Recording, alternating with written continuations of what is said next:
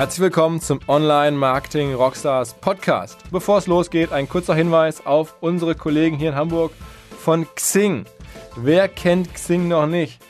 Xing vernetzt über 11 Millionen Berufstätige aller Branchen im deutschsprachigen Raum und es gibt nun Xing Marketing Solutions. Das ist sozusagen der Vermarkter, der die Reichweite und die Daten, die über die Xing verfügt, äh, vermarktet. Sehr zielgruppengenau, das ist ja mit den Daten offensichtlich auch ganz gut möglich.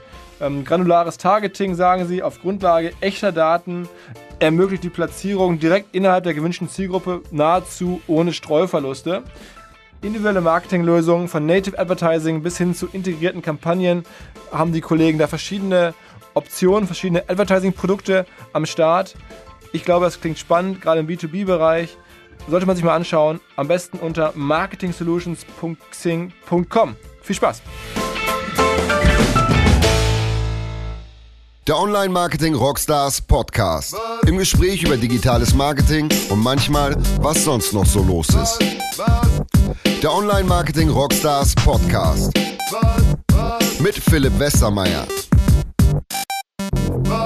Kurzer Disclaimer vorab. Diese Woche machen wir mal ein etwas anderes Format. Und zwar möchten wir einen Strategiegipfel machen, in dem zwei pointierte, erfahrene Branchenbeobachter die Strategien und Aktivitäten der wichtigsten Marktgestalter im Medien- und Marketingbereich hierzulande diskutieren. Der eine ist Jochen Krisch. Er schreibt seit Jahren auf Exciting Commerce, hat die Plattform selber gegründet, ist Veranstalter der K5-Konferenz in Berlin einer der wenigen Marktbeobachter, der aus meiner Sicht äh, sehr tief in Bilanzen, Berichte und Strategien einsteigt. Übrigens war Jochen schon mal vor ungefähr einem Jahr bei uns zu Gast im OMR-Podcast und macht selber den empfehlenswerten Exchanges Podcast, den wir mit Podstars äh, vermarkten dürfen. Der andere Gast ist Sven Schmidt. Auch er war schon regelmäßig Gast bei uns im Podcast. Ähm, ist Internetunternehmer und Investor, war ganz am Anfang mal für McKinsey tätig, war eine Weile Venture-Partner beim VC-Fonds Excel Partners in London, davor bei Early Bird und ist langjähriger OMR-Unterstützer. Im letzten Jahr habe ich mit Sven einige Podcasts aufgenommen unter anderem auch im Sommer einen, in dem es schon mal auch um Ströer ging. Und Sven war damals mit Blick auf die Strategie von Ströer äh, ziemlich kritisch. Wir haben dann den Podcast damals kurz nach Erscheinen wieder offline genommen, weil wir fanden, dass das irgendwie nicht sauber ist, gegenüber einem langjährigen Partner wie Ströer ähm, kritische Statements über unsere Plattform zu veröffentlichen, ohne vorher die Sicht und Hintergründe der Kollegen selber zu kennen. Zumal der Podcast in eine Phase fiel, wo Ströer börsenseitig sehr intensiv von internationalen Hedgefonds attackiert wurde. Ähm, der Podcast von damals ist mittlerweile wieder ganz normal über iTunes und Soundcloud verfügbar.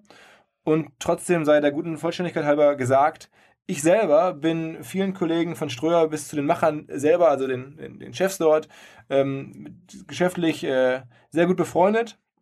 Die Firma ist Partner der OMR und ich kann auch sagen, dass ich sehr beeindruckt bin, was dort geschaffen wird, was dort gebaut wird und äh, bewegt wurde in den letzten Jahren. Äh, vielleicht kommt das auch ab und an hier in den nächsten Minuten raus.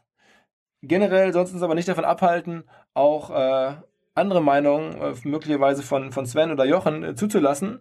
Und äh, wir wollen einfach die Entwicklung umfassend sehen, aber wir wollen es ausgewogen haben. Und ähm, ja, ich bin gespannt, wie es euch gefallen wird. Viel Spaß jetzt mit Sven Schmidt und Jochen Krisch. Was? Jochen zum Beispiel, du ähm, hast häufig in den letzten Wochen bei excitingcommerce.de äh, beschrieben, wie, wie angetan du bist, wie zum Beispiel eine Pro7 äh, strategisch vorgeht. Ähm, der Börsenkurs von ProSieben ist ja auch in den letzten Jahren insgesamt durch die Decke gegangen.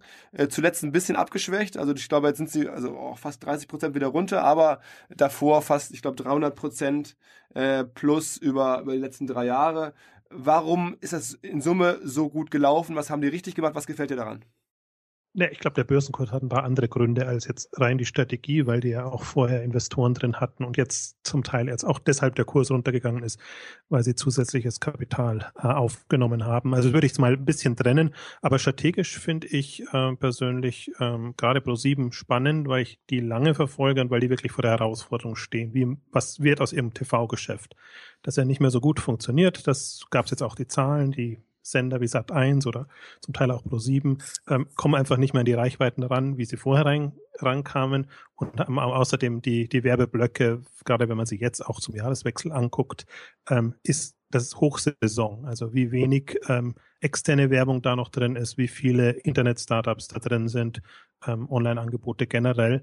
Und da hat sich Pro7 Sat1 stark verstärkt. Und ähm, sie haben da am Anfang mehr oder weniger genommen, was am Markt da war, ähm, gehen das jetzt sehr viel strategischer an und kaufen eben in den unterschiedlichen Bereichen, die für sie spannend sind. Und das muss sich eben immer ähm, gegenseitig befruchten. Aus meiner Sicht sehr respektable Unternehmen ähm, zusammen, um es flapsig zu formulieren, oder beteiligen sich eben an, an, den, an den entsprechenden Unternehmen und versuchen das vertikal jetzt durchzuorganisieren. Das heißt, von der Reichweite, Vermarktung dann haben sie Handelsangebote drin, haben Marktplätze drin und haben dann jetzt zunehmend auch ähm, Consumer Brands drin, die sie eben über die TV-Reichweite äh, ähm, aufbauen wollen, wo sie quasi aus, ich nenne sie mal gerne dann No-Name-Brands, tatsächlich dann, äh, ja, zumindest für die Klientel äh, ähm, respektable Marken machen wollen. Und aus meiner Sicht ist das eine, eine smarte Herangehensweise. Also inzwischen haben sie auch ein Professionalitätslevel aus meiner Sicht erreicht, ähm, so dass ich das mit Spannung verfolge. Das war vielleicht vor zwei, drei Jahren. Ähm, manche erinnern sich an die Epic Companies noch ein bisschen anders. Ähm, aber inzwischen finde ich das hochspannend. Ähm, Sven, du hast jetzt ähm, häufiger, auch wenn wir uns unterhalten hatten, äh, Vorgespräch gesagt, was, was ProSieben da macht, das ist für dich nicht so schlüssig wie für den Jochen. Warum? Ja, erstmal vielen Dank, ähm, ähm, Philipp, für die Einladung zum Podcast, auch ein Dank an den Jochen ähm, mit dem ich ja in vielen Punkten übereinstimme, äh, im Fall von äh, Pro7 Sat1 nicht. Ähm, ich glaube jetzt ganz unabhängig vom Aktienkurs, der glaube ich im Fall von Pro7 von vielen Faktoren beeinflusst wird, ähm, bin ich jetzt von der Akquisitionsstrategie ähm, nicht so überzeugt. Ähm, generell muss man sich ja fragen, sollte eine Firma wie Pro7 im Kernbereich zukaufen oder sollte es im Endeffekt äh, Zukäufe machen, die eine, zu einer potenziellen vertikalen Integration führen. Ich persönlich würde sagen, dass es immer sinnvoller ist, wenn Firmen im Kernbereich zukaufen. Das sind Bereiche, die Firmen verstehen. Da gibt es potenzielle Synergien. Ähm, das scheint mir sinnvoller. Das heißt, in Bezug auf Pro7 Sat 1 hätte ich jetzt gesagt, ähm, von außen, man hätte sich auch viel mehr auf sowas wie, wie Maxdome fokussieren können, sollen, müssen, ähm, anstatt das Feld Netflix, Amazon Prime, Sky Go und Co. zu überlassen. Ähm, das finde ich irgendwie enttäuschend. Ich glaube, die Marktanteile von Maxstorm sind, sind klar zurückgehend. Man, ich nehme sie auch kaum noch wahr. Ähm, stattdessen hat man sich entschlossen, eine vertikale Integration sozusagen vorzunehmen, indem man sozusagen bösartig gesprochen Leute, die bei, die bei Pro701 Fernwerbung schalten, kaufen. Ähm, und ich finde das immer ganz plakativ, sozusagen das mal umzudrehen, ähm, um die Unsinnigkeit dieser Strategie meines Erachtens transparent zu machen. Ähm, bösartig gekauft, äh, bösartig gesagt, sollte ein Procter Gamble RTL kaufen, sollte ein Procter Gamble eine lokale, eine lokale Radiostation kaufen oder noch besser, sollte ein Procter Gamble ein lokales Wochenblatt kaufen. Und wahrscheinlich würden von 100 Leuten 99 Leute sagen, nein, nein und erst recht nein. Im Fall von Pro7, wo das ja nur umgekehrt ist, wo auf einmal der sozusagen das Medienhaus sozusagen die Leute kauft, äh, die Werbung bei ihm schalten, anstatt sozusagen der, der, der Anbieter von Produkten sozusagen die Medien kauft, ähm, wo man die Produkte bewirbt, ähm, scheint das irgendwie nicht der Fall zu sein. Ähm, und dementsprechend, es bleibt mir bis heute ein Rätsel, jetzt mal unabhängig von dem äh, Company Building Versuch äh, mit Epic, da sind uns ja Jochen und ich einig, solche Übernahmen wie ein Weg.de, was ja ein Online-Reisebüro auf Basis sozusagen ähm, einer Pauschal-Buchungsstrecke ist, ähm, macht meines Erachtens überhaupt keinen Sinn, wenn man bedenkt, wie soll man damit gegen ein Booking, gegen ein Expedia auch nur annähernd sozusagen in Konkurrenz treten können. Da kauft man einen lokalen Anbieter, der auch noch nicht mal in Deutschland äh, federführend ist, der keine Technologie hat, der keine einzigartigen Produkte hat, der eigentlich nur ein Interface ist, sozusagen auf, ähm, auf einem Standard-Buchungsprozess. Ähm, und das wird nicht besser, nur wenn man drei Fernsehspots drauf tut. Ähm, und das Gleiche gilt meines Erachtens auch für solche Übernahmen, auch wenn es der Berliner Startup-Szene sicherlich gut tut. Warum kauft ein Pro7 ein Amorelli? Ein Amorelli für die Hörer ist ein E-Commerce-Shop für ja, Erotikprodukte, ähm, der meines Erachtens keine relevante Größe hat, ähm, der auch nur in Deutschland aktiv ist, ähm, wo ich jetzt auch nicht sehe, was der für eine strategische Relevanz zu Pro701 hat. Und generell, und auch wenn es natürlich ich Jochens Perspektive verstehen kann, ähm, der ja berechtigt und ein Fan von E-Commerce ist, ich muss mich doch als Medienhaus fragen, wo ich eigentlich eine Fertigungstiefe habe von, ich sag mal, 100 Prozent oder meinetwegen, wenn ich den Content irgendwie anders einkaufe, 60, 70, 80 Prozent. Warum gehe ich in den E-Commerce, in den reinen Handel, wo ich eine ganz andere Fertigungstiefe habe? Das passt für mich hinten und vorne nicht. Und äh, dementsprechend habe ich da eine andere Meinung als der Jochen. Ähm, Jochen, kannst du das verstehen, was Sven sagt? Oder ist das für dich so, wo du sagst, ja, das hast du ja wahrscheinlich auch schon mal drüber nachgedacht. Das wird dich jetzt ja nicht ganz neu erwischen. Nee, das, das kann ich absolut verstehen. Und das ist natürlich eine Argumentation, ähm, die man, die man führen kann und eine wohlberechtigte Frage. Also warum bleibt, also Schuster bleibt bei dem Leisten, warum bleibt man nicht da? Und ähm, ja, die kann ich so auch nicht beantworten. Ich würde aber zwei Punkte ergänzen oder vielleicht dagegenhalten.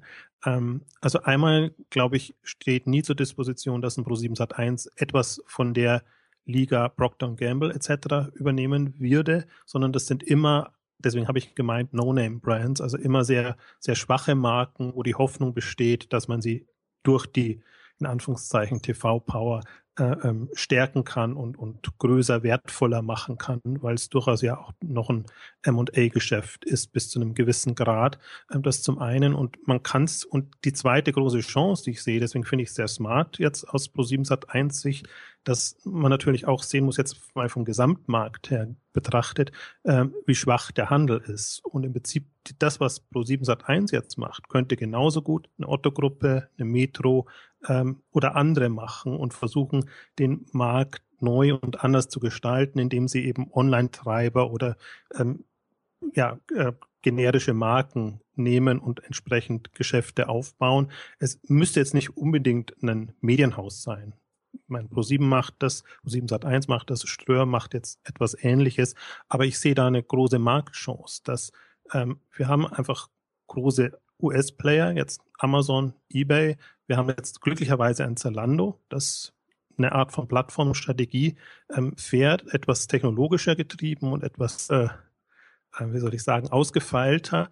Ähm, aber warum soll man das Feld jetzt all diesen Playern überlassen? Und ich möchte es gerne an einem Beispiel vielleicht deutlich machen. Flaconi, jetzt eben genau nicht Amorelie in dem E-Commerce-Bereich, sondern Flaconi als ähm, Beauty- und Kosmetik ähm, in einem Markt, der mehr oder weniger fest in den Händen von Douglas ist, also im stationären Bereich und wo man sich auch sehr, sehr schwer tut, ähm, Online-Player entsprechend aufzubauen. Ähm, was hat Pro7 Sat1 gemacht? Sehr früh sich beteiligt an Flaconi, ähm, auch wieder No-Name-Anbieter, da eine Marke aufgebaut, ähm, da über diese Konstellation äh, Brands, auch etabliertere Brands gewonnen, so dass die eben auch online vertrieben werden können und dann eben die Mehrheit übernommen und jetzt äh, im nächsten Schritt soll die Internationalisierung erfolgen, muss man gucken, wie das klappt, aber da eine unheimliche Dynamik reingebracht in den Markt und in das Marktsegment. Und für mich ist Flaconi eigentlich genauso wie Amorelie eigentlich ein gutes Beispiel auch, ähm, dass sie inzwischen wissen, wen sie da übernehmen. Also dass die Margen auch stimmen, dass das tragfähig ist, dass sie auch eine Chance haben. Da haben sie am Anfang sehr viele Fehler gemacht und teilweise auch absurde äh, Beteiligungen, äh, sind da absurde Beteiligungen eingegangen. Also in, insofern, ich, ich sehe das, was Sven meint und bin da durchaus auch bei dir, Sven. Ähm, jetzt im Entertainment-Bereich sozusagen oder im TV-Bereich zu bleiben. Aber ich sehe genauso auch die anderen Chancen und ich sehe einfach, dass Pro7 Sat1 sich da Kompetenzen aufgebaut hat und auch das Management kommt ja aus dem Bereich, also die, die Tom Ebeling und die Führung. Ähm, also insofern, ähm, warum nicht? Sven, dafür, darauf vielleicht nochmal Bezug nehmt? Ja, ich glaube, also zum einen, ich glaube, Firmen, die jetzt im Endeffekt wie Pro7 Sat1 eine Milliardenbewertung haben, die auch teilweise äh, Milliarden Umsätze machen, trifft ebenfalls auf Pro701 zu. Ähm, ich frage mich da immer, wenn die halt kleine Firmen kaufen, ob es nun Amorelie oder Flaconi ist, ähm, ist es wirklich, wann werden solche Firmen in einem solchen Konzern relevant, ähm, um dann halt auch im Endeffekt die notwendige ähm, Management auf, Management-Aufmerksamkeit zu haben. Ja, um das nochmal ein bisschen das extremere Beispiel zu bringen, in, in dem Zusammenhang, ähm, der Jochen hat ja gerade Ströer erwähnt, auch ein Medienhaus. Ähm, und die haben ja in den ähm, letzten zwei Jahren, ich glaube auch um den Herrn Schmalze, der äh, auf dein Online-Marketing äh, Rockstars äh, sozusagen ähm, äh, Festival ja gesagt hat, sie würden fast irgendwie äh, jede Woche eine Firma kaufen. Ähm, da fragt man sich halt als Außenstehender, wie, wie werden eigentlich diese Firmen gesteuert? Wer steuert diese Firmen? Gibt es da überhaupt, über, überhaupt eine Struktur, um diese Übernahmen zum einen durchzuführen und dann auch erfolgreich zu managen? Ähm, und immer, wenn man ganz, ganz viele kleine Firmen kauft und selbst eine große Firma ist, ähm, dann kommen mir da immer Zweifel, ähm, ob das überhaupt geht. Ja?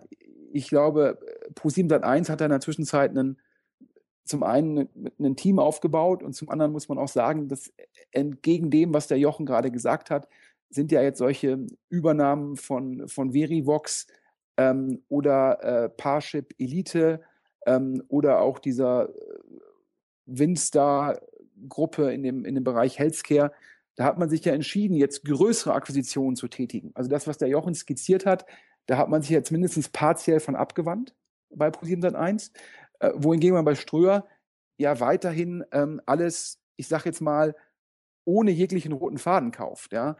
Da würde mich auch mal Jochens Meinung interessieren, der ja eigentlich Ströer sozusagen auf den Spuren von Pro7 1 sieht. Und ich denke mir halt, naja, irgendwie da kaufe ich einen Kosmetik oder beteilige mich an einem Kosmetikhersteller, äh, dann investiere ich oder kaufe Firmen, die de facto Click-Arbitrage machen. Dann mache ich Statista. Da weißt du, Philipp, finde ich, ist eine gute Firma, aber das ist irgendwie Subscription im B2B-Bereich. Äh, dann, dann beteilige ich mich im Bereich ähm, Education in, in Skandinavien. Dann kaufe ich Firmen wie Stay Friends, die eigentlich schon tot sind und wo ich jetzt irgendwie nochmal den Cash rausziehen will. Ähm, also da gibt es gar noch nicht mal einen roten Faden, geschweige denn. Also ich, ich, hatte schon mal was zu sammeln. Die großen Akquisitionen von Pro7, die findest du schon mal gut. Also du sagst, dass die jetzt irgendwie Verivox oder auch ähm, hier den, den, den Matchmaking-Bereich rund um Parship, ähm, das würdest du sagen, das macht Sinn, aus, aus, aus deiner Sicht, Sven. Also ich glaube, zumindestens also so ein Verivox-Investment, da kann ich zumindest noch die Logik so ein bisschen besser nachvollziehen. Nach dem Motto, es ist ein Business, was per se funktioniert ähm, das ist ein Business, was sehr stark ähm, werbegetrieben ist. Also sprich, wo ich mit TV-Werbung das sozusagen ähm, befeuern kann. Ähm, und das ist ein Business, was schon groß genug ist, um im Konzern die relevante Aufmerksamkeit zu haben. Und vor allem auch ist es ein Business, was jetzt wahrscheinlich schon ein Reporting hat, was ausreichend ist für ProSieben 1. Wenn ich mich an einer Firma beteilige, wo zehn Leute sind und die müssen auf einmal Quartalsreporting abwickeln, dann muss diese Zehn-Mann-Firma auf einmal zwei Leute einstellen, nur um das Reporting fertig zu bekommen. Ja, und das ist jetzt bei Veribox überhaupt kein Problem. Den Parship Elite-Partner Gruppendeal, den finde ich auch ganz gut, muss natürlich lange diskutieren, ähm, inwieweit sozusagen, äh, ob jetzt diese Produkte von Tinder oder nicht Tinder ähm, bedroht sind und ob der Preis, den Pro701 gezahlt hat, ob der gut ist, ja, aber auch da kann ich die Logik nach, nachvollziehen, ja, weil zum einen, damit habe ich den klaren Marktführer, damit habe ich Marktmacht, das kann ich irgendwie zum einen über Spots befeuern, das kann ich aber auch über Dokus oder redaktionelle Einbindungen befeuern. Das kann ich verstehen, auch da wieder genügend Umsatz, genügend EBTA, um Aufmerksamkeit zu haben und auch um, wenn die Gründer nach der Akquisition gehen, um gutes Management anzuheuern. Wenn ich mir die Ströhrübernahmen angucke und ich nehm, übernehme eine Zehn-Mann-Firma, die dann erstmal zwei Controller anstellen muss, um das Reporting hinzubekommen, und ein halbes Jahr später gehen die beiden Gründer, dann habe ich eine Acht-Mann-Firma mit zwei Controllern und muss dafür einen Geschäftsführer suchen. Ja. Okay. Also, das heißt, wir, wir halten mal fest, oder wir, wir fragen an Jochen. Ähm, wir, wir hören jetzt ja bei, bei Sven ein bisschen Zustimmung raus bei den großen Akquisitionen. Ähm, bei Ströer ist, ist Sven, ja, so, sagen wir auch schon historisch ähm, äh, sehr kritisch. Ähm, du siehst Ströer da auch positiver. Jochen, vielleicht kannst du da einfach mal deinen, deinen Blick drauf beschreiben. Ich, ich würde es in unterschiedlichen Phasen sehen. Also A würde ich vielleicht zu Pro7 Sat 1 ergänzen, dass der Media, Media for Equity Bereich ähm, immer noch ähm, auch parallel läuft und stark ist. Und das ist ja quasi, und für mich ist das auch schlüssig. Das sind so Testballons, wo man mal reingeht. Wenn es funktioniert, erhöht man und wenn es ganz gut funktioniert, übernimmt man dann.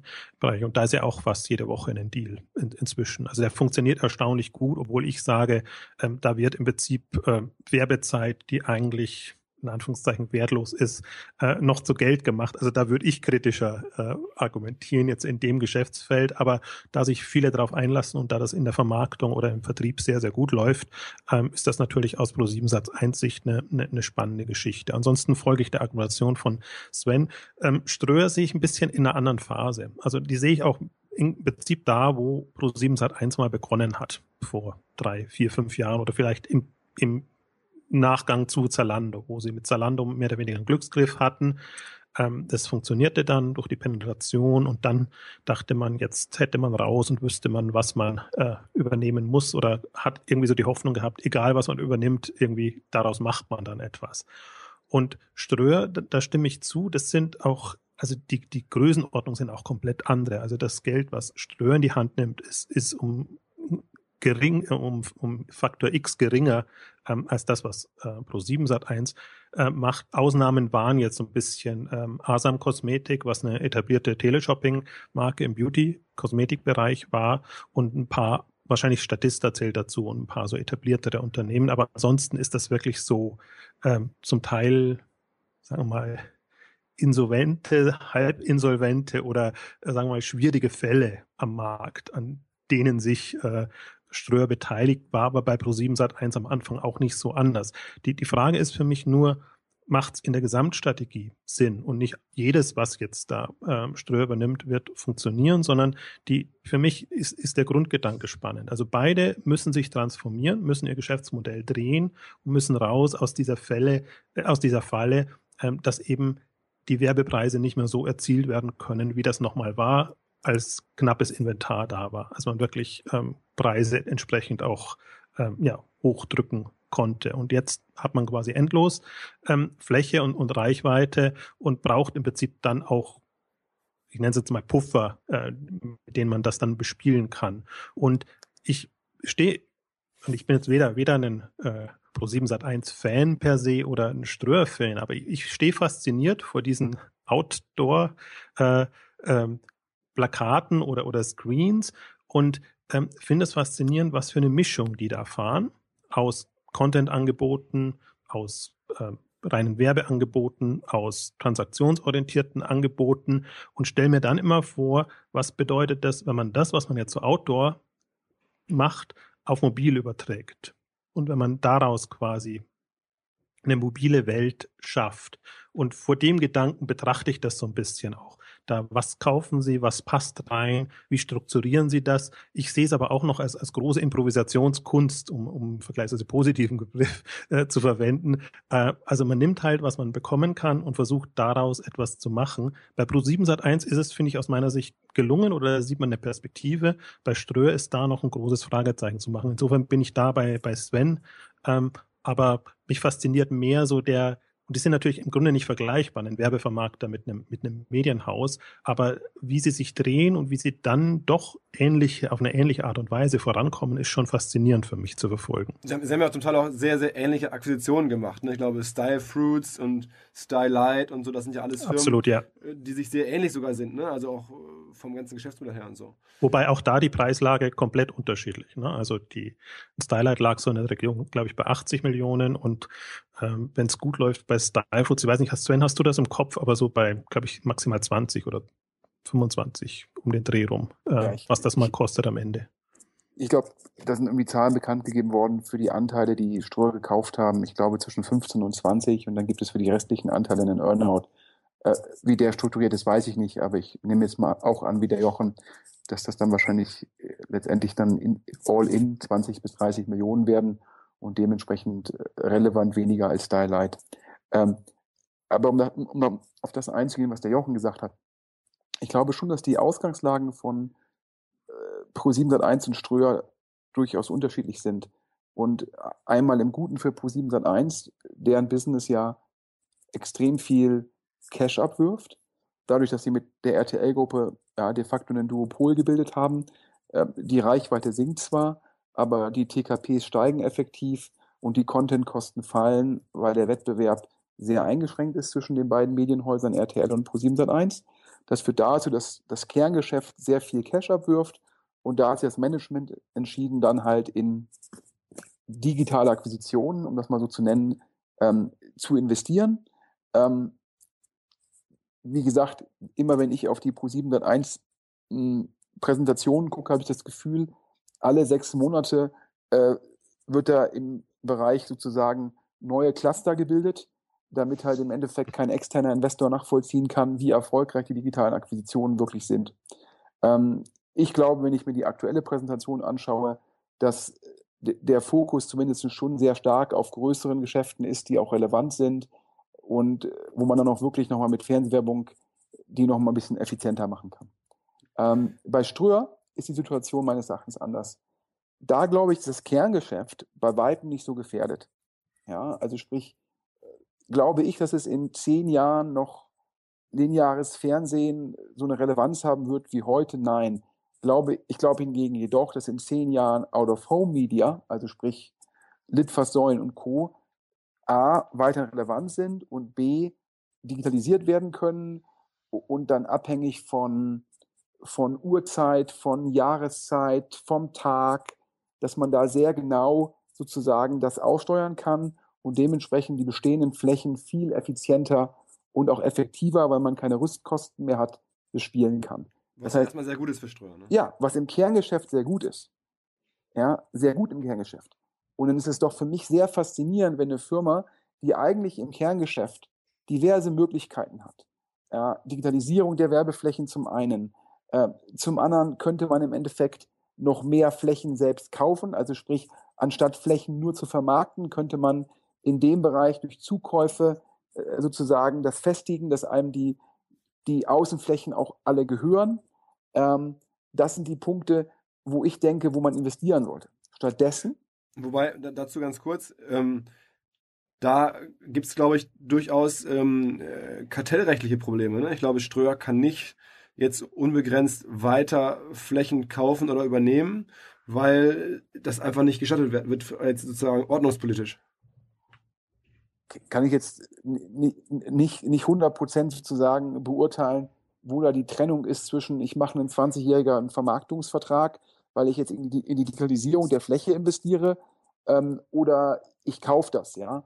Ähm, aber unabhängig davon glaube ich jetzt, dass man im Kerngeschäft eigentlich viele Wachstumsmöglichkeiten hat. Ähm, wenn ich jetzt allerdings auf die aktuellen Zahlen von Ströer gucke, kommt da kein Wachstum. Im Ausland ja, kommt, äh, fallen die Umsätze. Ähm, und jetzt ja, glaube ich, auch ähm, das, was ich immer von außen befürchtet hätte, hat sich, glaube ich, auch bewahrheitet, wenn man sich die letzten Quartalszahlen anguckt, dass die digitalen Akquisitionen organisch auch nicht wachsen. Das heißt, anders ausgedrückt, man hat es geschafft, nicht wachsende Online-Firmen zu kaufen.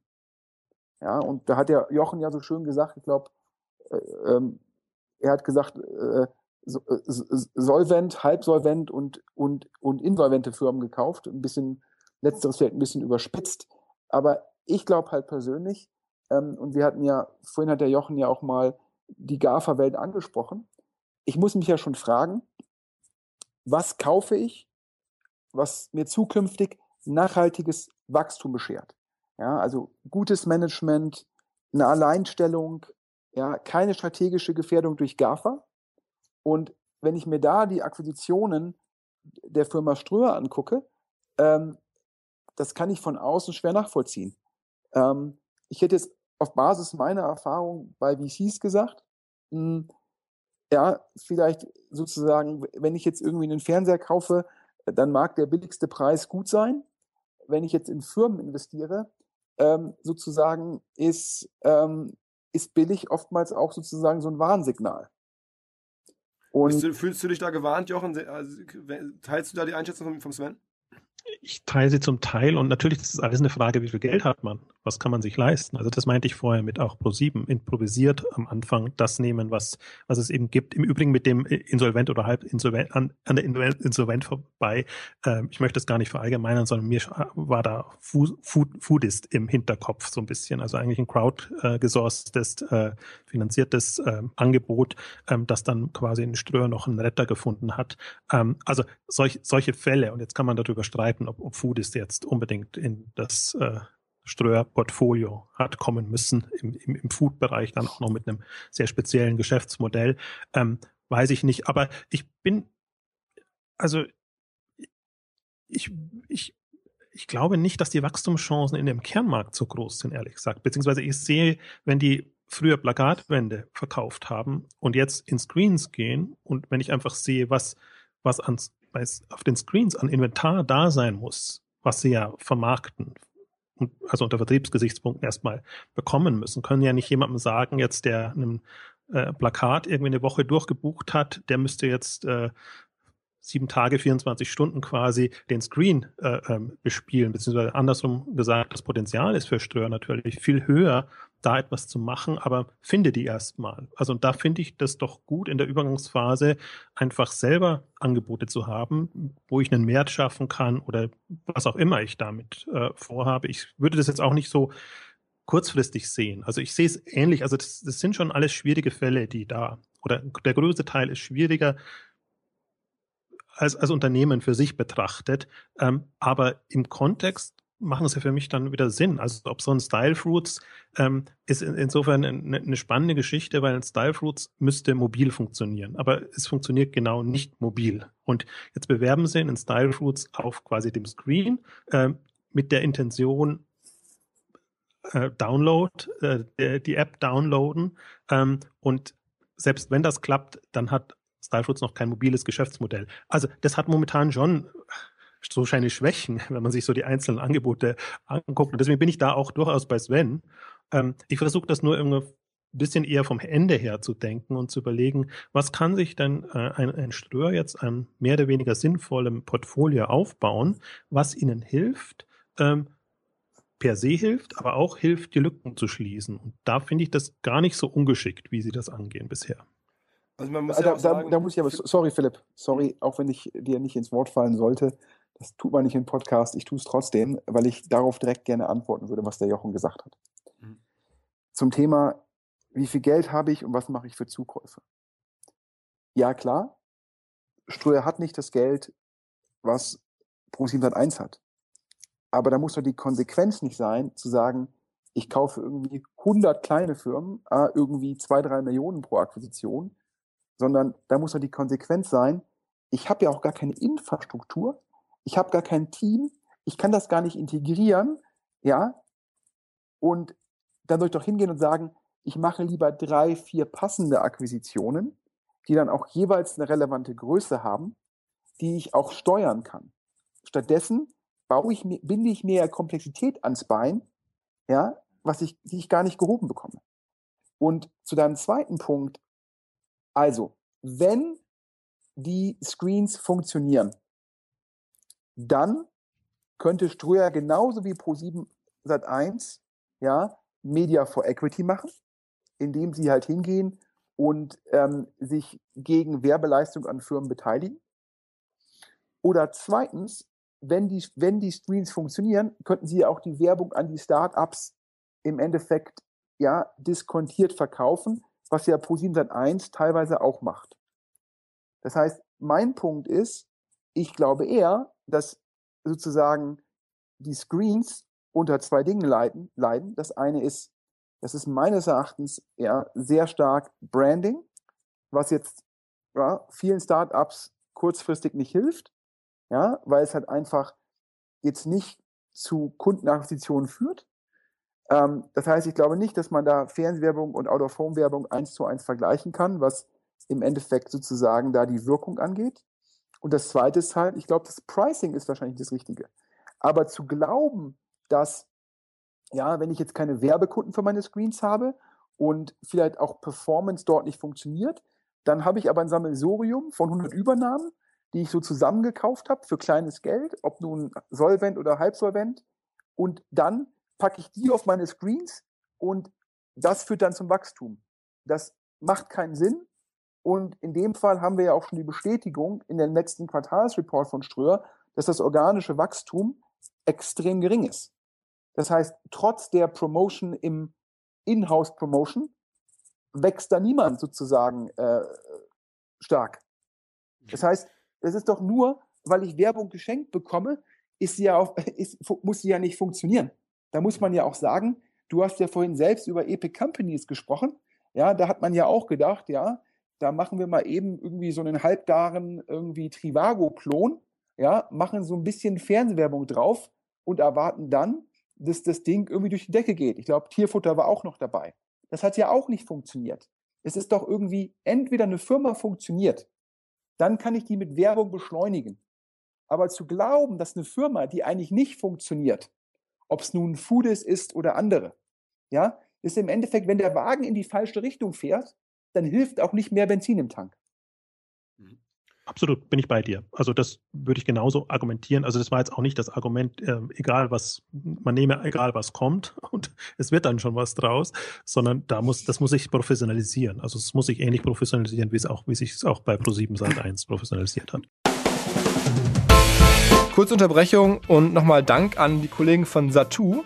Z-A-T-T-O-O, Satu, der Marktführer beim TV-Streaming. Die haben uns nämlich vor einigen Wochen eine äh, Fire TV Stick, ein Fire TV Stick äh, von Amazon geschickt, den man sozusagen wie ein USB-Stick in unseren großen Bürofernseher reinstecken kann und jetzt über den Stick problemlos Fernsehen gucken kann hier im Büro. Man bekommt eigentlich alle Sender, super stabil, extrem äh, gutes Ding und ich kann das wirklich empfehlen. Satu, wer sich fragt, wie kann ich irgendwie streamen, wie komme ich an TV ähm, auf, mein, auf meine Screen, welches Screen auch immer, Satu ist die Lösung. Ihr kriegt damit eigentlich irgendwie Fernsehen auf jedes Screen und ähm, es könnte spannend sein zu beobachten, was demnächst passiert. Es gibt wohl einen neuen Trend und zwar Big Screen Apps. Ja, während jetzt zuletzt immer von kleinen Apps, also Apps auf kleinen Screens die Rede war, auf unseren Smartphones, wo jetzt Apps die Welt verändert haben, gibt es nicht wenige Leute, die glauben, dass jetzt auf den großen Screens demnächst auch ähm, Apps äh, die Welt dominieren werden. Das heißt dann Big Screen Apps. Und Satu ist eine solche Big Screen App, die nämlich ähm, sozusagen auf einmal das Fernsehsignal auf große Screens holt ohne dass man klassischen Fernseh-Input braucht, jetzt Kabel oder Satellit oder sowas. Äh, exklusiv für unsere Podcast-Hörer gibt es Satu zum Probieren. Ein Monat kostenlos, ohne Angabe von Zahlungsdaten, keine automatische Verlängerung, nichts. Einfach auf satu.com slash podcast gehen, dort registrieren, dann einloggen und dann geht sofort gratis los. Viel Spaß! Muss man ja auch sagen, also wenn man, ich bin jetzt ja ein Ströer auch äh, doch persönlich nah dran. Ich weiß, dass die da ein Team aufbauen, da arbeiten mittlerweile ein MA-Team, äh, auch, auch äh, sehr erfahrene Leute da reinholen, ähm, eine ganze zweite Ebene jetzt im letzten Jahr eingezogen haben, auf verschiedenen Ebenen. Also möglicherweise ist das Phasenmodell, was, was Jochen äh, beschreibt, da gerade im Aufbau befindlich. Ja? Also die, die, das, das Team und die Kompetenz äh, wächst da spürbar an. Ähm, ich würde gerne nochmal fragen oder versuchen, ein Learning sozusagen zu bilden. Ich, ich lerne jetzt ein bisschen von, aus, von euch beiden, dass scheinbar ähm, die Größe einer Akquisition ähm, schon ein sehr relevantes Kriterium ist und äh, tendenziell je größer, desto sinnvoller ist die Akquisition, um es mal so pauschal zu sagen. Jetzt äh, haben wir bei ProSieben so gesehen, haben wir jetzt, glaube ich, bei, bei Ströer hast du auch gesagt, äh, Sven, eine Statista zum Beispiel findest du gut. Das ist ja auch schon wieder eine etwas größere Firma. Ich glaube, 300 Leute oder sowas arbeiten da. Also kann man das pauschal so sagen, auch für den deutschen Markt, dass man eigentlich sagt, kauft jetzt eher groß und kauft weniger frühphasig? wäre das richtig oder wäre das falsch? Nee, ich glaube. Das ist ja meines Erachtens, sorry Jochen, das ist ja per se schon mal eine Wahrheit. Jede größere Firma funktioniert ja schon mal im gewissen Rahmen. Sonst wäre sie nicht an diese Größe gekommen. Vielleicht gibt es dann ein paar Ausnahmen, die über Risikokapital getrieben sind, aber sowas wie Statista, was ja kaum Risikokapital aufgenommen hat, die wären ja heute nicht so groß, würde das Modell nicht funktionieren. Ja, also schon mal gut, das Modell funktioniert. Zweitens, wenn du eine gewisse Größe hast, dann kannst du auch nochmal irgendwie zwei Controller anheuern, die die Integration in den Mutterkonzern managen. Ja? Und drittens, wenn du eine gewisse Größe hast, bist du dann auch komparativ zum Mutterkonzern, ob es ein Ströer oder Pro7 1 ist oder jemand anderes, äh, bist du dann auch relevant groß. Das heißt, du bekommst Aufmerksamkeit, du bekommst gute Management-Talente ähm, und du bekommst Unterstützung. Das heißt, das ist ja so ein bisschen das, zum Beispiel, was auch Axel Springer in der frühen Phase ganz noch, noch einige Jahre vorher gemacht hat. Ne? Haben auch versucht, relativ schnell einen Stepstone, Idealo, Firmen, die dann auch schon groß waren, zu übernehmen. Und das ist ja eigentlich bis heute bei denen sehr gut gelaufen. Also, Jochen, sag mal du noch was dazu. Ich, ich glaube, und Sven hat es vorhin ja auch schon gesagt, Größe ist es gar nicht, sondern ist es ein funktionierendes Geschäft, was, was, was, was da ist. Und wenn das nur im Kleinen funktioniert, aber man die Möglichkeit hat, da einen Hebel zu finden und das entsprechend groß zu machen. Und das kann sowohl in der Reichweite sein, als auch im Operativen. Operativ ist meistens die größere Herausforderung, dass man die Strukturen auch entsprechend hinbekommt. Also ich würde es nicht an der Größe festmachen, sondern am funktionierenden Geschäftsmodell und sehe das im Übrigen auch genau als die große Herausforderung eigentlich von beiden, dass die natürlich jetzt in, in, in sehr unterschiedliche Geschäftsmodelle reingehen. Also Marktplätze, Händel, Handelsmodelle, Consumer Brands und zum Teil eben auch noch Medien- und Reichweitengetriebene, also rein Vermarktungsplattformen. Äh, und ähm, insofern ist das schon eine Herausforderung, in all diesen Bereichen dann auch eine Kompetenz zu haben, so dass man das beurteilen kann, so dass man es managen kann und was sich ja, also pro 7 Sat 1 weiß ich, dass sie auf die Fahnen schreiben, ja auch äh, dass sie die Unternehmen unterstützen können in den Bereichen. Ähm, aber das ist natürlich schon hohe Kunst. Also ich finde, jedes einzelne dieser Geschäftsmodelle ist schon sehr schwierig. Allein nur Handelsmodelle jetzt in dieser Umwälzung äh, einigermaßen vernünftig und profitabel zu betreiben, ist schon eine Kunst und das in all, auf allen Ebenen zu machen, dann nochmal eine viel größere. Aber lass uns nochmal vielleicht mal das Springer-Modell zugreifen, weil ich finde das ja eigentlich, wenn wir so in Phasen denken, sozusagen Springer war einer der ersten großen Marktgestalter, der gekauft hat, auch viel, auch viel Geld bezahlt hat. Dann kam äh, Pro7 und Ströer ist jetzt seit einigen Jahren äh, auch dabei. Ähm, aber bei Springer sieht man ja aktuell, und Sven, wir hatten da auch schon mal drüber gesprochen, auch eine Situation, die sahen jahrelang sehr, sehr ähm, gut aus und jetzt zum ersten Mal guckt man sich Springer an und denkt sich, okay, hm, gibt's auch Probleme, ähm, obwohl sie so clever ak äh, akquiriert haben und auch von Anfang an genau richtig gedacht haben, wir kaufen groß, wir kaufen, was im Markt da, da ist. Waren eine der ersten, konnten sie noch alles aussuchen sozusagen, was es da damals gab, was alles mittlerweile gar nicht mehr verfügbar ist. Ähm, und jetzt trotzdem, Sven, kannst du ja mal kurz dann deine Einschätzung dazu teilen? Ähm, zeigt sich, dass wenn man den Marktkapitalisierung anguckt, das nicht mehr so einfach weitergeht, sondern dass man auch da, wenn man jetzt zum Beispiel die ganzen Stellenmärkte rausnimmt, was ja immer mal wieder diskutiert wird, ähm, dann eigentlich wenig richtig substanzielles Business außerhalb des Kerns äh, da bleibt. Äh, das, also das heißt, eigentlich könnte man ja fast heute, wenn man sich jetzt dieses Modell anguckt, dann muss man ja sagen, okay, dann läuft man vielleicht in andere Probleme hinein. Also man kann es scheinbar gar nicht richtig machen. Sven. Naja, ich glaube, also man muss natürlich auch Geschäfte kaufen, die, die nachhaltig, die nachhaltig ja. erfolgreich sind. Und ich glaube schon, dass den Springer hat teilweise groß zugekauft. Ähm, ob man jetzt nachhaltige Geschäfte gekauft hat, ähm, das kann man sicherlich irgendwie kontrovers diskutieren. Ich glaube, ähm, wenn man sich jetzt die, die Classifieds anguckt, was ein Business ist, was natürlich sehr nah am Kern ist, ähm, was Springer versteht, da hat man, glaube ich, gut zugekauft, hebt die Synergien und hat ein gutes Marktverständnis. Auch das, was der Jochen gerade gesagt hat. Ja? Also ich bin, ich bin der Erste, der sagt, du musst einen gewissen Fokus haben. Ähm, und das ist ja auch das, was ich bei Ströer vermisse. Das ist ja im Endeffekt all over the place, die Übernahmen. Und das hat man bei Springer nicht getan, aber man hat bei Springer halt Zanox gekauft, was meines Erachtens schon damals war klar, dass ähm, ja diese, äh, dass diese, ja, da bindet der, der, der lokale Publisher bindet selbst irgendwelche Banner ein, die passen oder auch nicht passen, das wird irgendwie nicht optimiert, dass das halt schon problematisch sein kann. Man hat ein Ofeminer gekauft, damals glaube ich auch allen Leuten sehr stark als höflich gesagt SEO-Play im Markt bekannt. Ähm, Jetzt leidet man mit einem Idealo sehr stark ähm, unter der, ähm, unter dem, ja, dem Erfolg der Smartphones, weil sozusagen der, der Longtail, den Idealo bedient, der konvertiert halt nicht im mobilen Bereich. Da ist halt Amazon mit der Amazon-App One-Click-Shopping äh, viel, viel besser aufgestellt. Und auf einmal ist der ganze Bereich bei Springer, ich würde sagen, eher strategisch gefährdet. Ähm, ich glaube, da hat man schon gesagt, man, man kauft Marktführer dazu, Aber man hat sich damals vielleicht ungenügend die Frage gestellt, ob diese Firmen in zehn Jahren noch relevant sind. Oder man hätte umgekehrt fragen, man hätte viel früher sagen müssen, was müssen die Firmen heute tun, um in zehn Jahren noch relevant zu sein. Und da merkt man natürlich auch, trotz dessen, dass die Gründer ja bei Springer oftmals 25 Prozent der Summe behalten, dass es dann natürlich schon schwieriger wird, wenn es dann halt nicht gründergetrieben ist, sondern dann teilweise Konzerndenker einzieht. Und das andere ist halt, das ist, glaube ich, ja, das ist das Kerngeschäft. Die Bildzeitung hat ja einfach viel Reichweite verloren, hat dadurch auch viel Umsatz sozusagen ähm, am, am Kiosk verloren, auch viel Werbeumsatz verloren. Und das tut Springer natürlich auch weh. Und dementsprechend ähm, glaube ich immer noch, dass, dass Springer vieles richtig gemacht hat. Glaube ich auch besser gemacht als ein Ströer. Ähm, aber meines Erachtens sich teilweise nicht die Frage nach der Zehn-Jahres-Perspektive gestellt hat.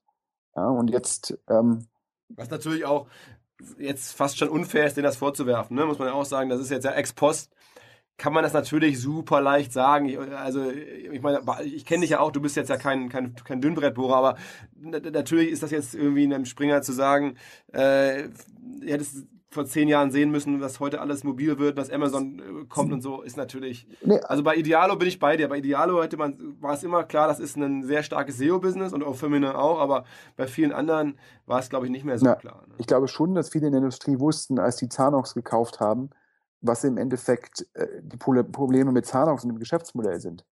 Das war ja durchaus absehbar. Und klar hätte man vor zehn Jahren das bei Idealo, das konnte man da nicht erkennen. Aber man muss sich schon die Frage stellen, ob ein Idealo hätte vor fünf Jahren, ja, als es noch irgendwie mega erfolgreich war, äh, ein EBIT-Rekord nach dem anderen, ob man hätte nicht vor fünf Jahren das erkennen können.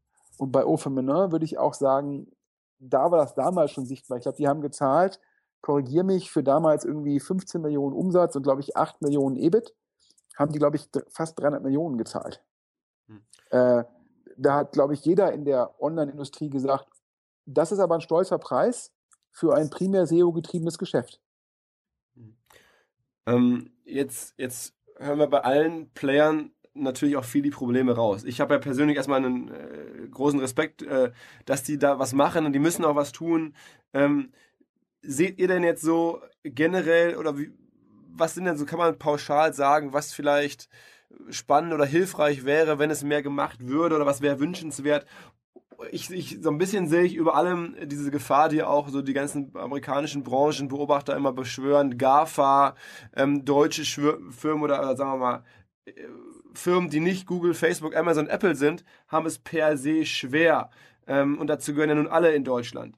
Ähm, was, was lernen wir daraus? Was, was, was kann man für, was für Hinweise, was für, was für Denkanstöße hättet ihr als neben denen, die schon gesagt wurden? Ich glaube aber genau das kann man ja lernen. Also deswegen faszinieren mich die ja auch, die sehr äh, andersartige Strategien rangehen.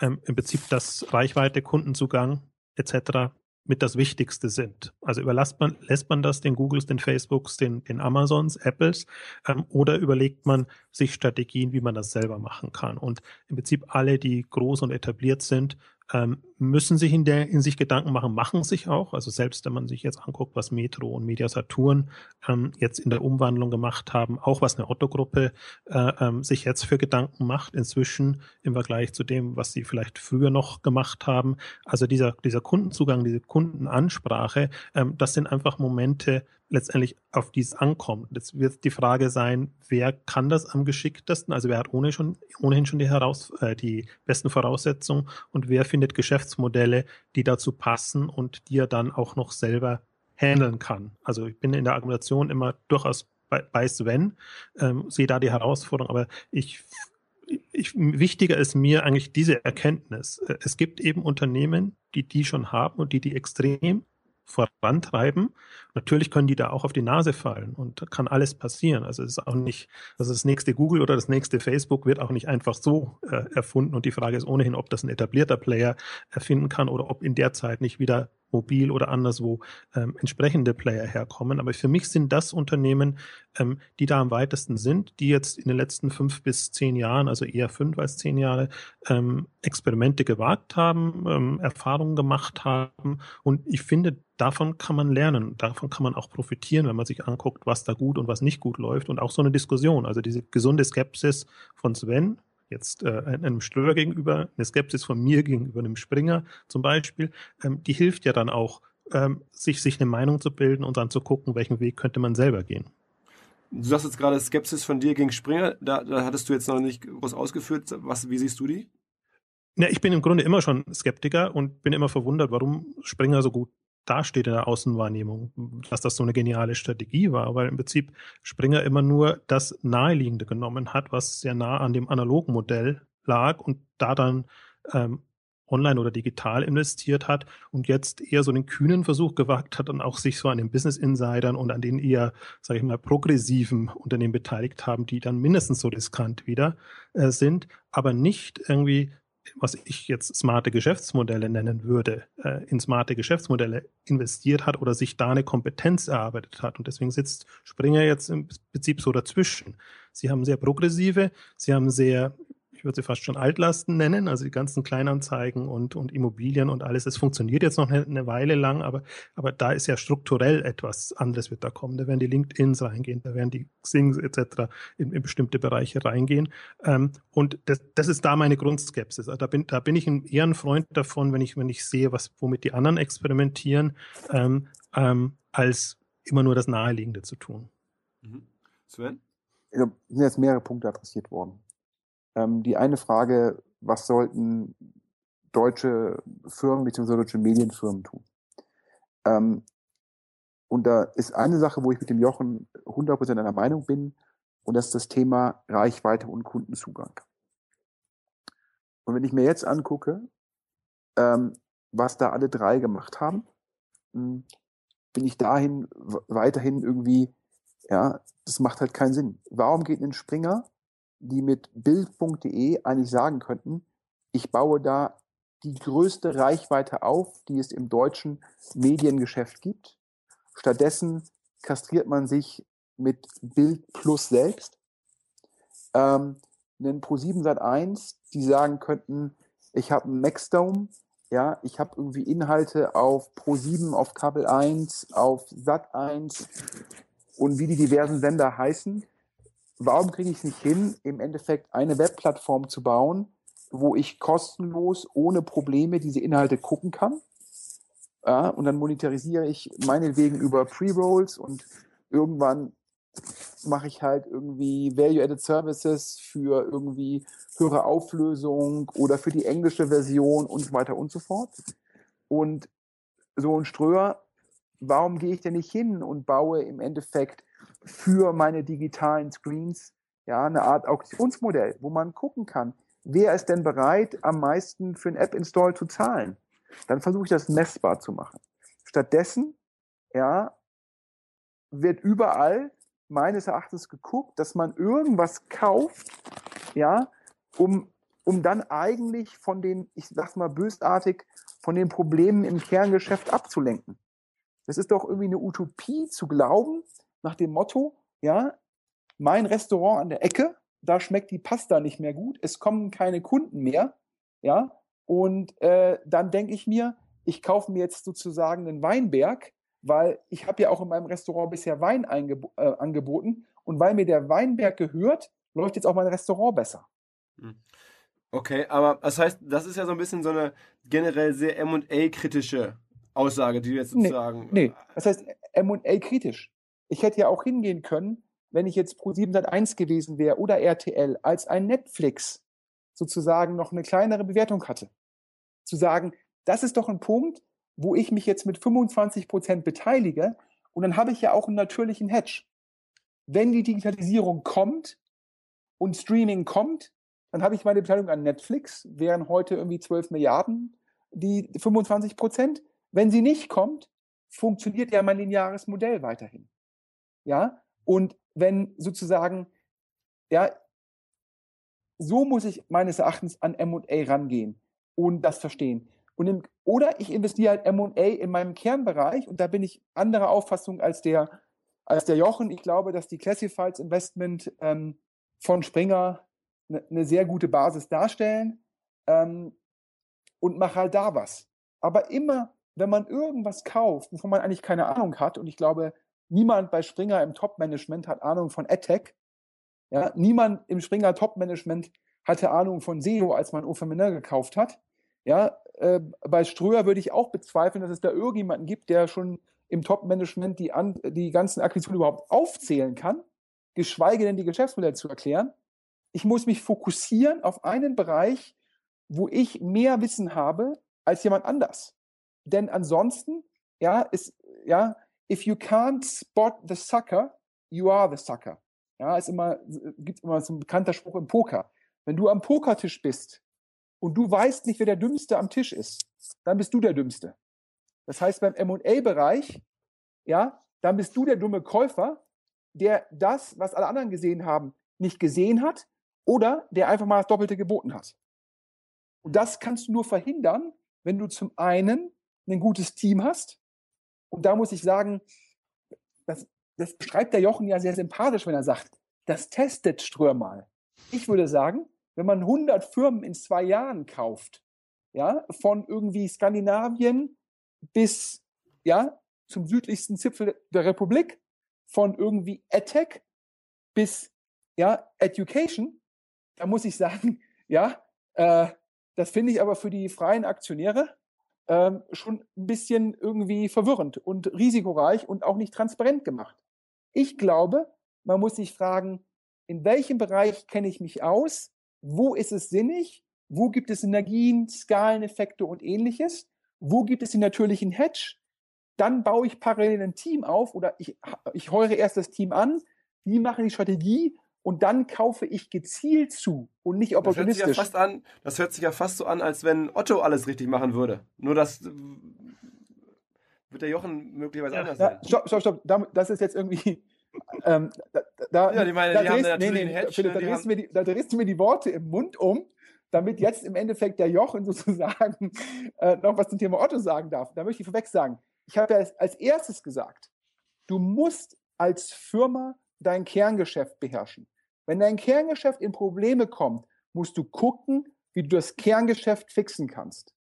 Einfach nur zu sagen, aha, Kerngeschäft läuft nicht, also kaufe ich jetzt A, B, C, D und hoffe mal, dass das Kerngeschäft sozusagen schon, das wird schon wieder alles gut gehen. So ein bisschen wie die Firma Dumont gesagt hat vor zehn Jahren, im Jahre 2016 ist Google tot. Das macht natürlich keinen Sinn. Das ist, das ist ja nicht das, was ich gesagt habe.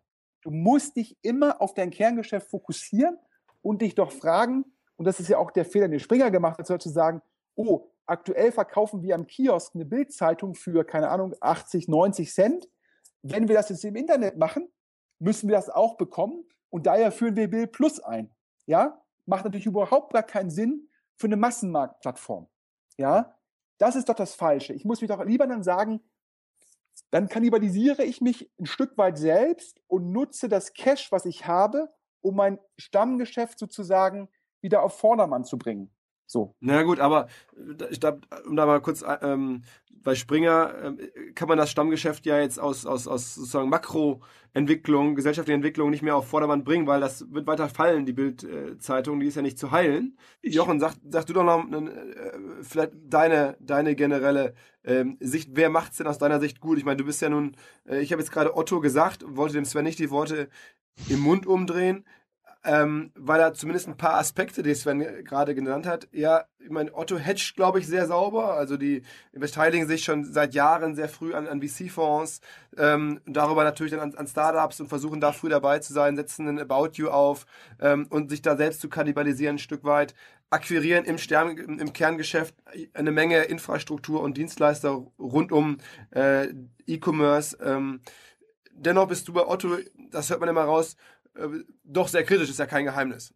Ja, ne, ich würde das fast Otto jetzt auch gar nicht mehr unbedingt aufmachen wollen, weil ich Otto immer natürlich im Kontext mit einem Amazon und mit einem eBay, eBay äh, vergleiche und wie wettbewerbsfähig ist das dann?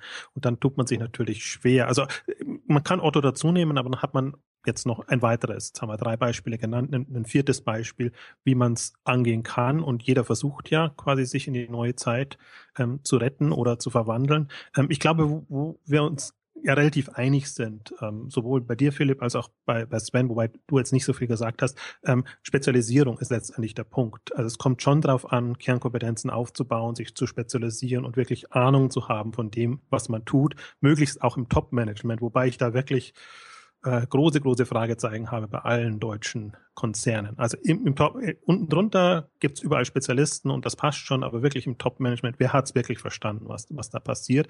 Und ich glaube, wo wir uns uneinig sind, ist, ähm, wie kommt man dahin? Was ich halt testen, experimentieren nenne, auch reinfallen, im Prinzip auch falsche Wege gehen, vielleicht auch falsche Wege eben genau deshalb gehen, weil man eben noch nicht die Ahnung hat. Kann ja, kann ja durchaus sein. Also das, so kam es mir auch bei Pro7 Sat 1 vor. Und so sagen sie es zum Teil auch. Wir mussten da nehmen, was, was, was wir konnten und wir hatten einfach kein Geld und wir mussten auch die Leute erstmal äh, intern die Kompetenz aufbauen lassen.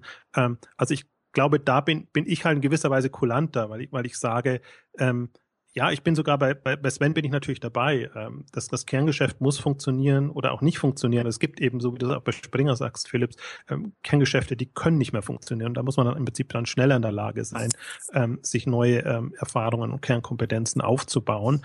Ähm, da bin ich kulanter. Da sage ich mir, da da kommt es auf die Phase, wer, wer nicht dazu lernt, da habe ich dann ein Problem, wenn ich einfach merke, immer dieselben Fehler und das ist zum Teil auch was, wo ich lange bei Otto ein Problem hatte, weil immer alle fünf Jahre wieder dasselbe passiert ist und man irgendwie nicht vorangekommen ist und erst jetzt langsam kommt man auch wirklich in die Gänge und hat ein About You und hat eben seine ganzen Beteiligungsgesellschaften.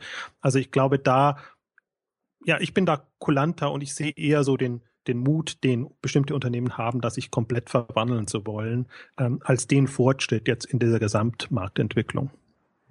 Also ich würde auch noch eine Lanze brechen ähm, für ich habe es ja selber mal eine Weile bei Gruner und Jahr erlebt, ähm, wie schwierig es ist und wie zögerlich viele Leute ähm, damals bei Gruner oder, oder generell auch in der Branche überall immer sind, weil es natürlich nicht ihr eigenes Geld ist, was sie investieren, weil es halt auch, glaube ich, für so Top-Manager nicht so einfach ist, auch bei alle, aller Kompetenz und aller hohen Bezahlung, jetzt wirklich die Chips äh, auf, auf eine Zahl zu setzen oder auf, auf irgendwie auf eine Farbe zu setzen oder so.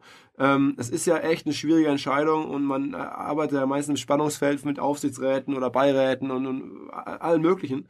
Also ähm, insofern finde ich ist per se eigentlich schon mal sehr erfreulich, dass das oder ich finde, das ist jetzt noch nicht gewürdigt worden, dass eine, dass eine Ströer oder auch eine auch eine, ähm, eine Springer, über alle, die wir sprechen, eigentlich extrem agil sind. Ne? Sie kaufen, sie tun, sie verkaufen, sie, bünden, sie gründen neue Gesellschaften mit Investoren zusammen im Falle von Springer, ähm, schmieden Allianzen also ich meine, das muss man ja wirklich bei, bei Ströer auch erstmal sagen. Ich glaube, ne, auch aus meiner Gruner- und Jahrzeit nochmal, da hat es immer geheißen, es wird nichts gekauft, alle haben Angst, es dauert alles zu lange.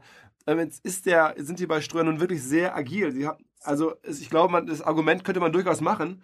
Sie sind in der Lage, überhaupt so viel zu kaufen, so agil zu sein. Das ist ja ähm, auch ein Wert an sich. Der wird jetzt natürlich, gerade in der Denke von Sven, kommt der sehr negativ rüber, nach dem Motto, ah, die kaufen da zu viel und kriegen es nicht mehr gesteuert. Aber andersrum habe ich es auch jahrelang gehört. Da wird eine Menge ähm, Zeit verloren und man traut sich nicht. Und da würde ich sagen, das sehen wir jetzt hier nicht. Das ist, hat ja auch was Positives in sich, oder nicht? Ja, solange Agilität nicht Aktionismus ist, bin ich bei dir. Also das, das wäre für mich das, das Gegenargument. Wenn man wirklich das Gefühl hat, es ist jetzt rein aktionistisches Tun, damit wir was tun, ähm, dann, dann ist, dann hilft also, das alles nichts. Jochen, da stelle ich mal konkret die Frage, wie würdest du denn die Stay Friends Übernahme von Ströer beurteilen? Das ist ja auch so ein Fall. Also da bin ich ja voll bei dir. Das, das ist im Prinzip etwas, was seine besten Tage gesehen hat. Ähm, aber es, es passt in dieses Gesamtkunstwerk. aber, aber, ja, Bewusst aber, euphemistisch. Ja, ja, das, also, also, das ist ja, es, es passt, nein, formuliert, aber eine, eine andere Art von Social Network und oder andere Vermarktungsmöglichkeit, aber man hat zumindest mal, ähm, ähm, ja, natürlich ist Stay Friends ist kein Xing und ist kein, kein Facebook und kein, kein anderes. Nein, ich, ich, ich glaube, über Stay Friends an sich müssen wir nicht reden, sondern die Frage ist für mich, wie passt das rein und kann man das in irgendeiner Form ähm, jetzt in, in den T-Online-Kontext ist ja auch so eine Übernahme. Also wenn, wenn, ich, wenn, ich, wenn, ich, wenn, ich, wenn ich an Ströer denke, dann denke ich an Yahoo in klein. Und jetzt mal, und jetzt mal gefragt an euch beide, der Yahoo-Aktionismus, ja, auch unter Marissa Mayer, ähm, ist denn der erfolgreich gewesen? Hat der Yahoo irgendwas gebracht? Ja, Tumblr, ja, das ist ja im Endeffekt Stay Friends und teuer. Ein bisschen mehr Tumblr, Traffic. Flickr, Polyvore, ja. So, ähm, statt zu fragen, ich habe mit Yahoo eine Marke, ich habe eine riesen Reichweite, wie baue ich denn eine erfolgreiche Organisation auf? Wie schaffe ich es, dass Yahoo Finance weiter führend bleibt? Ja, das ist doch die Kernfrage. Stattdessen kaufe ich mir ein Sammelsurium von Startups hinzu, die auch unter der Yahoo-Marke nicht besser funktionieren. Ohne, weil sonst klingt das so, als wenn, wenn wir, ich kenne ja noch die Akteure, wir haben jetzt ja alle mit, kennen ja alle die drei, die wir hier sprechen, die Akteure zum Teil auch alle persönlich.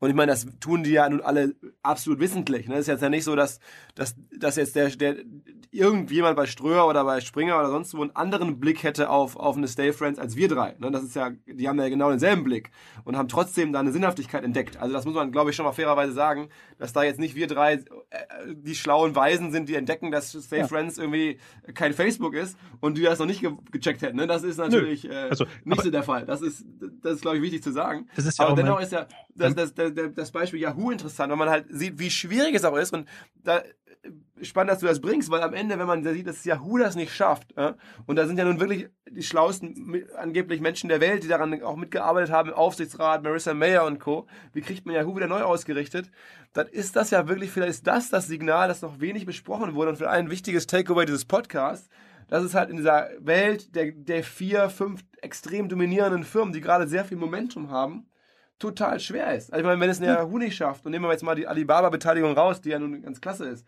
ähm, dann, was sagt uns das? Es ist nicht einfach weltweit eine wahnsinnig schwierige Nachricht und, und äh, ich glaube nicht, dass es halt irgendwie, ich meine, die Gedanken von Sven haben sich ja im Silicon Valley auch Leute gemacht und gesagt, eigentlich müsste man Yahoo im Stammgeschäft nach vorne bringen. Ja, das ist ja jetzt nicht so, dass wir das jetzt erstmalig erdenken, aber es klappt ja nicht, es, es scheint ja nicht möglich zu sein, ne? Oder, oder sehe ich das falsch? Naja, ich glaube, es gibt ja auch andere Beispiele, äh, wo dann Leute vernünftige Akquisitionen machen. Du hast es ja vorhin gefragt. Ich glaube, so ein Burda hat, wenn ich mir jetzt insbesondere die Eigentümerperspektive angeht, ist mit dem Geld der Familie sehr, sehr gut umgegangen. Man kann darüber kontrovers diskutieren, ob man, ob man hätte CO Plus verkaufen sollen, Anteil oder nicht. Da hat der Jochen sagt natürlich wahrscheinlich, ja, hätte man später zu einem höheren Preis verkaufen sollen oder halten sollen, ja, oder aber insgesamt, ja, die Firma Burda verdient mit Sing gutes Geld. Die Firma Burda hat mit So Plus gutes Geld verdient. Die Firma Burda hat mit Acton, glaube ich, einen Investor, der sehr, sehr KPI fokussiert, also sehr zahlenorientiert investiert. Ähm, und parallel schafft man es, das Stammgeschäft auch sozusagen ganz gut am Leben zu halten. Und ich finde schon, dass man aus jetzt Shareholder-Perspektive, also in dem Fall die Familie Burda, hat das Management da einen sehr, sehr guten Job gemacht.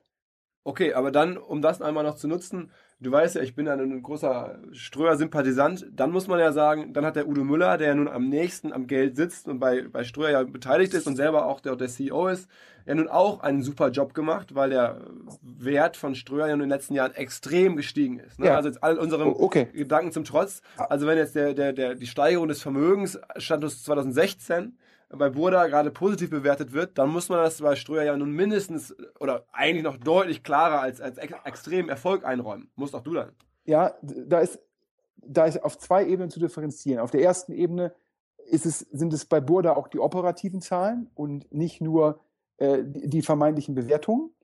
Äh, und das viel Wichtigere meines Erachtens, es geht ja bei Ströer, das habe ich ja auch bei dem, bei, dem, bei dem Podcast, der jetzt wieder verfügbar gemacht wird, gesagt, muss man ja differenzieren in das Kerngeschäft, out of home, wo ich ja auch jetzt hier im Podcast gesagt habe, ich glaube, das Kerngeschäft hat Potenzial. Da ist einfach das Kerngeschäft, das war komparativ im internationalen Marktvergleich sehr, sehr, sehr, sehr niedrig bewertet. Und dort gab es eine Korrektur vom Markt, sicherlich auch durch die günstigen Zinsen und den Anlagedruck sozusagen beflügelt. Und damit ist das Kerngeschäft heute mehr wert. Und dann gibt es den digitalen Bereich, Und da stimme ich dir zu, sieht immer noch ein Teil des Marktes, die sind sehr positiv.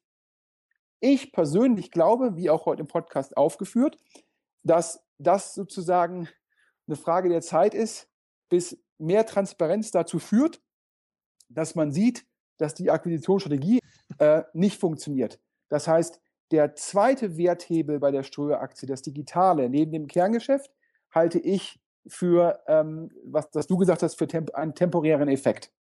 Aber okay, ich habe jetzt gerade, während du gesprochen hast, nochmal weitere Firmen durchdacht. Und ich meine, bei einer, bei einer Pro7 musst du es ja auch ähnlich respektieren. Ne? Auch da ist ja für die, für die ähm, Shareholder eine, eine, Menge Wert geschaffen worden ah ja, äh, in den letzten äh, Jahren. Also muss, muss ich ein bisschen korrigieren. Also die, die, die Firma Pro7 Sat1 war, glaube ich, vor der Finanzkrise hatte sie einen Börsenkurs von 30 Euro. Ähm, und heutzutage hat sie, glaube ich, einen Börsenkurs, ich glaube, ein bisschen gestiegen, 37, 38. Ähm, und da ist auch die Frage, wie ist denn der zustande gekommen? Und da habe ich ja vorhin gesagt, ich persönlich glaube, dass Pro701 sehr, sehr stark vom Duopol mit RTL im deutschen Markt profitiert. Das hat im Endeffekt drei Effekte, die positiv sind. Das eine ist es, dass sie im Endeffekt Einspeisegebühren bekommen für ihre Sender in HD. Ja, das hat sozusagen, ich glaube, nochmal pro Senderfamilie 50 bis 100 Millionen EBIT erzeugt. Ja, das ist sozusagen ein Werthebel. Der zweite Werthebel ist, dass die TKP-Preise effektiv steigen. Das heißt, du zahlst halt für, äh, für weniger Zuschauer mehr Geld. Und das dritte ist es, dass ähm, da beide Medienhäuser ein bisschen auf Cash-out geschaltet haben, sehr, sehr wenig in Content investiert wird. Ja, das heißt, irgendwie so ein Netflix oder so ein Amazon Prime investieren mehr in Content als unsere großen Senderfamilien. Die Effekte, die drei Effekte führen dazu, dass das Kerngeschäft von Pro7 Sat1 viel, viel länger, viel profitabler ist, als vom Markt ursprünglich erwartet. Und das erklärt meines Erachtens den Aktienkurs. Das heißt, meine These ist es, die ich hier in den Raum stelle. Hätte Pro7 Sat1 das freie Geld genommen für Aktienrückkäufe und Dividenden, würden wir heute über den gleichen Kurs sprechen. Das heißt, ich bezweifle sehr stark, dass die digitalen Akquisitionen bisher ein Werttreiber waren. Also Epic Company war es auf, kein, war es auf keinen Fall. Nee, das ist ja klar. Das ich glaube, was clever war, ist diese Preisdiskriminierung mit Media for Equity. Ja? Das ist ja so ein bisschen so, ich kann dem Proctor nicht 80% Discount geben, also mache ich halt irgendwie Media for Equity Deals, damit mein Pricing so ein bisschen intransparenter wird. Und wie der Jochen das so schön hat, ich ziehe so ein paar Lose von Startups. Ja, wenn es gut läuft, wunderbar. Wenn es nicht läuft, war eh unverkaufte Werbefläche. Denn im Gegensatz zu einem Google, die pro Keyword eine Versteigerung haben, kann ja im Endeffekt nicht ein Springer hingehen und sagen, die letzte unverkaufte Werbefläche, die heute Abend um 23 Uhr noch frei ist, die verkaufe ich jetzt meistbietend für 8% vom Listenpreis. Denn dann hat man negative externe Effekte auf das Gesamtpricing. Und dementsprechend war der Media for Equity sozusagen Ansatz um unverkaufte Werbefläche, ja, und die, die, Werbefläche, die ich heute Abend nicht verkaufe, ist morgen wertlos. Und das war sehr clever. Okay. Und das okay. ist sicherlich wertgenerierend. Aber die Akquisitionen, die halte ich nicht für wertgenerierend. Mhm. Ähm, also ich habe jetzt, den, hätte den nächsten Anschluss, äh, Anstoß zum nächsten Anschluss-Themenbereich, äh, wenn man zum Beispiel über die M&A Strategie von den großen amerikanischen Firmen nochmal äh, zumindest kurz drauf gucken würde, da würde man sehen, die kaufen ja auch wahnsinnig viel. Sicherlich haben die das richtige Team dafür, aber äh, wenn man, ich glaube, da gibt es ja so berühmte Grafiken, was Google alles gekauft hat und was alles auch nicht funktioniert hat und wie viel Geld da ähm, eingesetzt wurde. War auf einem anderen Cash-Level und so ist alles klar. Aber würde ich am fast auslagern. Wir sind nämlich jetzt schon bei einer Stunde zehn. Also schon irgendwie, ich sage eigentlich, ein Podcast muss so lange sein wie ein, wie ein Inlandsflug. Ja, ich weiß nicht, so lange kann man nicht fliegen in Deutschland. Eine Stunde zehn, das ist jetzt schon mit zwei, zwei Warteschleifen in der Luft oder so. Ähm, oder Nebel über Hamburg und dann irgendwie nach Bremen und dann noch mit Bus fahren. Ähm, also wir sind, haben lange gesprochen. Äh, ich fand, da waren, äh, A, war das nochmal sehr viel spannender Rückblick und, und Einordnung. Ähm, viele neue Gedanken dabei von euch beiden. Irgendwie hat mich sehr gefreut, dass ihr hier im Podcast wart. Ich hoffe, ähm, das war auch für unsere Hörer ähm, interessant. äh, die Zukunft bleibt spannend, glaube ich. Es gibt, glaube ich, nicht die eine Lösung. Äh, alle sind dabei, sie zu gestalten und zumindest einige sind, zumindest sind einige dabei, sie zu gestalten. Sagen wir es mal so. Das, glaube ich, kann man als, auf jeden Fall als positives Fazit mit rausnehmen. Ähm, und das soll ja schon mal angeblich gut sein, die Zukunft zu gestalten. Also vielen Dank, dass ihr diesen Podcast mit mir gestaltet habt. Ähm, vielen Dank, Jochen. Vielen Dank, Sven. Danke dir. Ähm, das war's jetzt hier. Vielen Dank. So, das war's mit den beiden Herren. Äh, Wenn es euch gefallen hat, die Diskussion, dann sagt uns gerne über alle relevanten Kanäle Bescheid. Würden wir das vielleicht nochmal versuchen anzuzetteln. Ähm, ich hoffe, es war was dabei. Vielen Dank an die Männer und bis bald. Ciao, ciao. Ganz kurz vor- bevor es vorbei ist, wollte ich noch äh, loswerden, weil ich mich natürlich freue, dass wir jetzt erstmals am 3. März, wenn das Festival durch ist, auf der Aftershow-Party auch ein Konzert machen werden. Also wir werden nicht nur DJs dort haben, sondern wir werden für alle die, die auf die Aftershow-Party gehen, ähm, und das können dann alle Konferenzbesucher, die ein Konferenzticket haben, können das natürlich. Dort wird es ein Konzert geben von einer Band, die ich glaube, ihr alle kennt, ihr alle den zuletzt irgendwo gesehen habt. Ähm, und ja, in Hamburg kennt man sie erst recht. Das wird echt krass, sozusagen. Ich glaube, es geht los um 20 Uhr am 3. März. Genaue Announcements machen wir noch ganz kurz vorab, vorher nicht. Aber wartet, ich wollte es nur mal gesagt haben, die Aftershow-Party, nicht in den Zug steigen nach der Konferenz und nach Hause fahren. Da gibt es erstmals ein Konzert und man ärgert sich sonst. Okay, ciao, ciao.